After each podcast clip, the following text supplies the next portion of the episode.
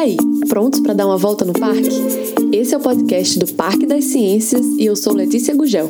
Bora se embora? E aí, galera, bom dia, boa tarde, boa noite, seja lá a hora que você está nos ouvindo. Eu sou Letícia Gugel. E aí, minha gente, eu sou Sandrielen Dias, como é que vocês estão? Então, pessoal, as plantas são muito representativas no Parque das Ciências. Todo espaço tem verde, né? Tem a horta do parque que é fantástica, e principalmente porque lá tem o jardim sensorial. Inclusive, tema do nosso segundo episódio aqui do podcast. Se você ainda não ouviu, dá uma passadinha assim que terminar de ouvir esse daqui, porque tá demais. Tá demais mesmo, viu? Mas me diz aí, você já pararam para pensar porque algumas plantas são verdes? E o porquê das coisas terem cores? Essa é uma pergunta bem difícil, né? Mas vamos discutir um pouquinho sobre isso hoje. Para entender como tudo isso funciona, a gente precisa saber um pouquinho sobre física. E Isaac Newton, um cientista de grande reconhecimento por suas contribuições na física, principalmente pelas suas famosas leis de Newton, foi o primeiro a estudar o fenômeno das cores. Em 1687, ele escreveu uma obra é, chamada Princípios Matemáticos de Filosofia Natural, onde ele realizou um experimento no qual um feixe de luz atingia uma estrutura sólida transparente de vidro chamada prisma. No prisma, a luz é refletida duas vezes. A luz bate no prisma e, quando atravessa, essa luz se decompõe, revelando sete cores. Enquanto movimentava o prisma, Isaac percebeu que as cores se juntavam novamente refletindo uma luz branca. E tudo isso foi possível de se observar graças à estrutura geométrica particular que o prisma possui. Isaac Newton, né, minha gente? Esse homem era um gênio.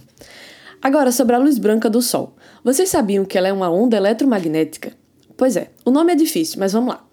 As ondas eletromagnéticas são aquelas capazes de se propagar no vácuo e são formadas pela combinação dos campos elétricos e magnéticos. É graças a esses tipos de onda que as pessoas podem ver TV, acessar a internet, ouvir música, enxergar as cores e ouvir a gente nesse podcast nesse exato momento. A luz branca é o que o olho humano consegue ver quando todas as cores são combinadas. Cores essas que compõem o espectro de luz visível, que nós conseguimos enxergar.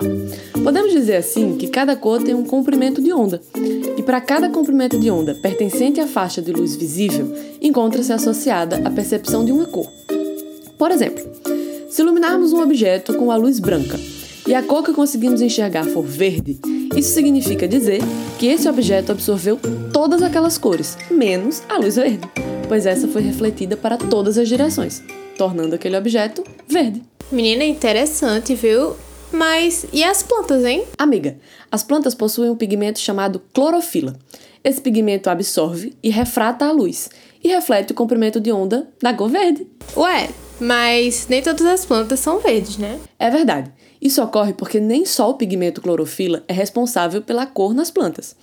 As plantas apresentam outros pigmentos. A cenoura, por exemplo, contém um pigmento chamado carotenoide, que dá a ela aquela cor laranja que nós conseguimos ver. Também conseguimos ver o pigmento antocianina no rosto de uma beterraba.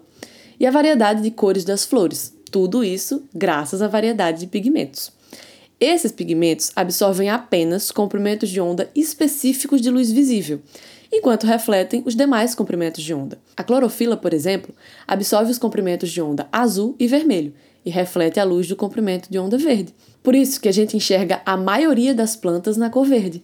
Ah, bacana, viu?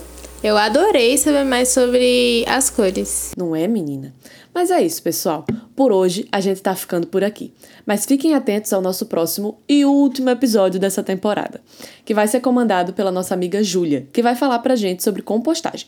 Portanto, eu e Sandra estamos nos despedindo. Mas lembre-se, para ter uma experiência mais completa, acompanhar e avaliar o nosso trabalho, não esqueça de visitar o Instagram do Parque, arroba Parque das Ciências UFRN, e responder o nosso formulário linkado na bio.